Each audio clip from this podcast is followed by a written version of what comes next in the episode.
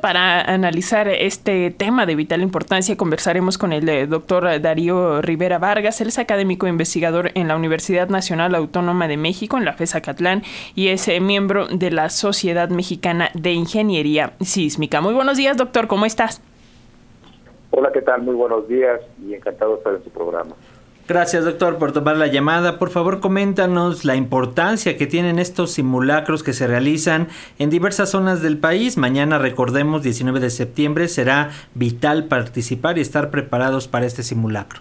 Pues yo creo que es muy importante, antes que nada, reconocer que nuestro país es altamente sísmico y por lo mismo eh, la sociedad tiene que tener una cultura de cómo saber convivir con el fenómeno, en este caso el fenómeno del sismo, y una de las formas para poder convivir y estar habituado en cierta manera a mitigar el riesgo son eh, precisamente los, los simulacros.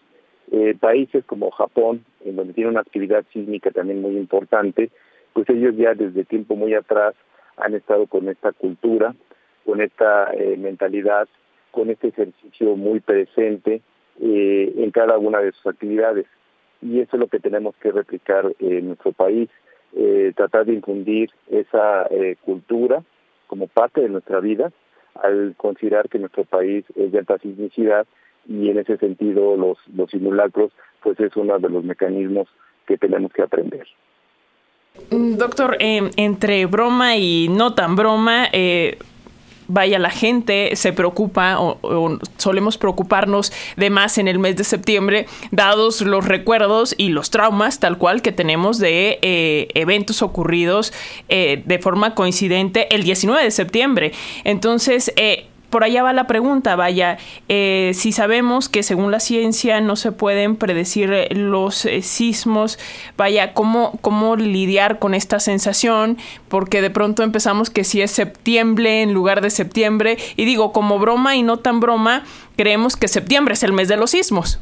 Bueno, efectivamente, durante los últimos años, vamos a ponerlo así, pues ha, ha dado una coincidencia, ¿no? De que en septiembre sí tiene una gran actividad sísmica. Sin embargo, eh, es importante recalcar que de acuerdo a las estadísticas que se tiene de, de, todo lo que es, eh, vamos, el catálogo de sismos, a partir de, de, la era de la instrumentación, por así decirlo, del monitoreo de, los sismos, eh, también coincide que en otros meses, en años atrás o en épocas atrás, pues ha coincidido que en esos meses tiembla, ¿no? Sin embargo, eh, en estos últimos años, pues sí, eh, vamos eh, de, manera muy muy coincidente, se ha dado que en el mes de septiembre pues ha, temblado. Esto, bueno, pues también una forma de, explicarlo es cómo se dan los mecanismos de, de, de, falla de las placas tectónicas, que en ciertas épocas pues se da un patrón de reacomodamiento de las mismas en ciertas épocas del año, por así decirlo.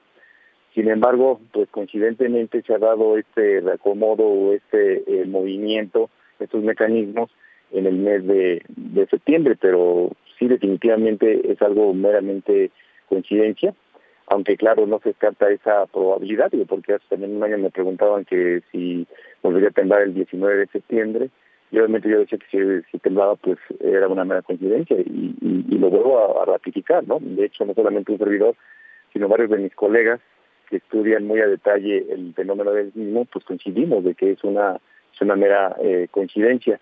Y, recalco, o sea, eh, hay estadísticas que señalan que en épocas atrás pues coincidía que en el mes de enero, otras que en el mes de octubre, otras que en el mes de agosto, pero bueno, son meras, meras coincidencias. ¿no? En este sentido, en la cuestión de la prevención, retomando el inicio del tema, eh, ¿cómo prepararnos para eh, la cuestión de eh, estar en una zona sísmica, como ya lo comentaba usted y lo habíamos comentado previamente?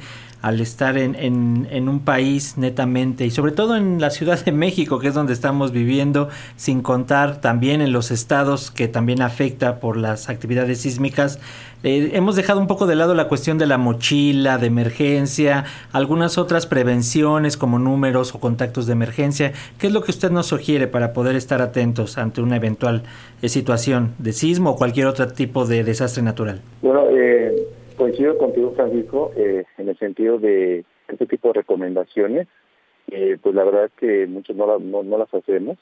el hecho de tener números de emergencia, el tener también los documentos importantes del hogar ahí a, la mano, pero sobre todo también eh, es muy importante que nuestros centros de trabajo, donde quiera que nos encontremos, pues en, todo lugar público eh, hay un programa de protección civil y este programa de protección civil hay que seguirlo muy al pie de la letra. ¿En qué sentido? sobre todo en la parte que tiene que ver con la con las rutas de evacuación y con los puntos de, seguridad. Cada una de las edificaciones públicas pues cuenta con, con, estos sitios y eso es lo que tenemos que atender, dado que si bien nos va, cuando vienen sismos, por ejemplo, de la zona del Pacífico, que arriban a la Ciudad de México, pues tenemos tiempo de evacuar por el asunto de la alarma sísmica, que es otro punto también muy importante a destacar. Sin embargo, tenemos otra actividad sísmica hacia el centro del país, en donde cuando se detona, cuando se da la, la falla de la placa tectónica, pues no tenemos mucho tiempo tampoco de evacuar porque pues el sismo llega pues en unos cuantos segundos. Entonces, bajo estas circunstancias, sí tenemos que tomar en cuenta pues los puntos que tenemos de, eh, de seguridad, ¿no? Cada una de las edificaciones se identifica por las características de la estructura, por los elementos que hasta cierto punto ofrecen mayor resistencia, pues son elementos que pueden ofrecer ese albergue mientras que pasa el, fenómeno del sismo, ¿no? Entonces, creo que esto es parte de la, de, la cultura, como lo, comentaba hace un rato, pero también, si me lo permiten, creo que otro de los puntos a destacar es de que nos hace falta eh, actualizar eh, nuestros reglamentos de construcción en varias entidades del país porque hasta este momento la Ciudad de México es una de las entidades de, la República Mexicana que cuenta con un reglamento, con un reglamento actualizado para brindarle la seguridad sísmica a las edificaciones, situación que en otras entidades no ocurre así. ¿no? Entonces también ese es un tema que tenemos pendiente, el hecho de trabajar y actualizar los reglamentos de otros estados de la República Mexicana. Eh, eh, doctor, y también eh, aprovechando esta comunicación, vaya de acuerdo con, datos del Sismológico Nacional, este 2023 ha sido el año con más microsismos en la Ciudad de México y, con epicentro, vaya aquí en, en, la capital del país. ¿Hay que preocuparnos por esta situación o cómo tomarla? Bueno, hay que recordar también que la Ciudad de México así como otros municipios, sobre todo el Estado de México, de Michoacán, eh, estamos asentados en una zona que se le denomina el eje neovolcánico. El eje neovolcánico se caracteriza por tener fallas locales. Entonces, estas fallas locales eh, no son atípicas, se han tenido desde tiempo atrás.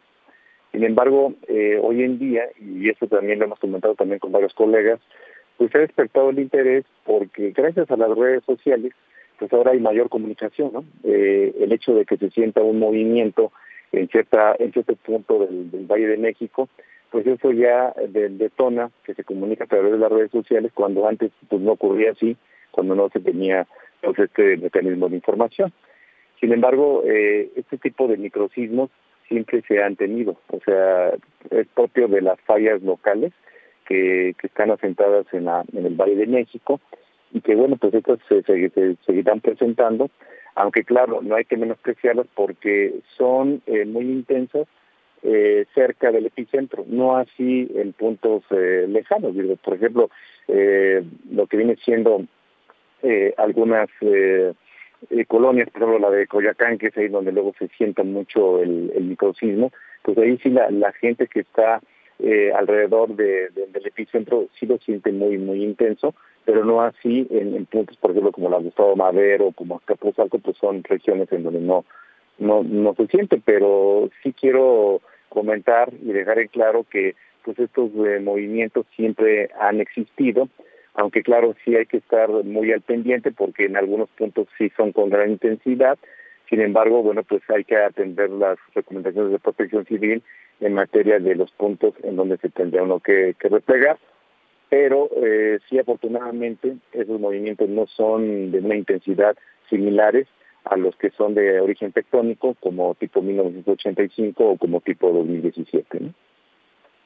Perfecto, doctor Darío Rivera Vargas, académico e investigador en la Universidad Nacional Autónoma de México, en la FESA Catlán y miembro de la Sociedad Mexicana de Ingeniería Sísmica. Gracias por estos minutos para las audiencias de Radio Educación y bueno, invitar a la ciudadanía que participemos el día de mañana en el simulacro sin pánico, sin miedo, tomémoslo como un ejercicio cívico y pues como bien señala, esperar cualquier circunstancia, pero bien preparadas, bien preparados, doctor. Gracias, doctor. Así es, muchas gracias a ustedes y quedan sus órdenes. Un abrazo, hasta pronto, doctor.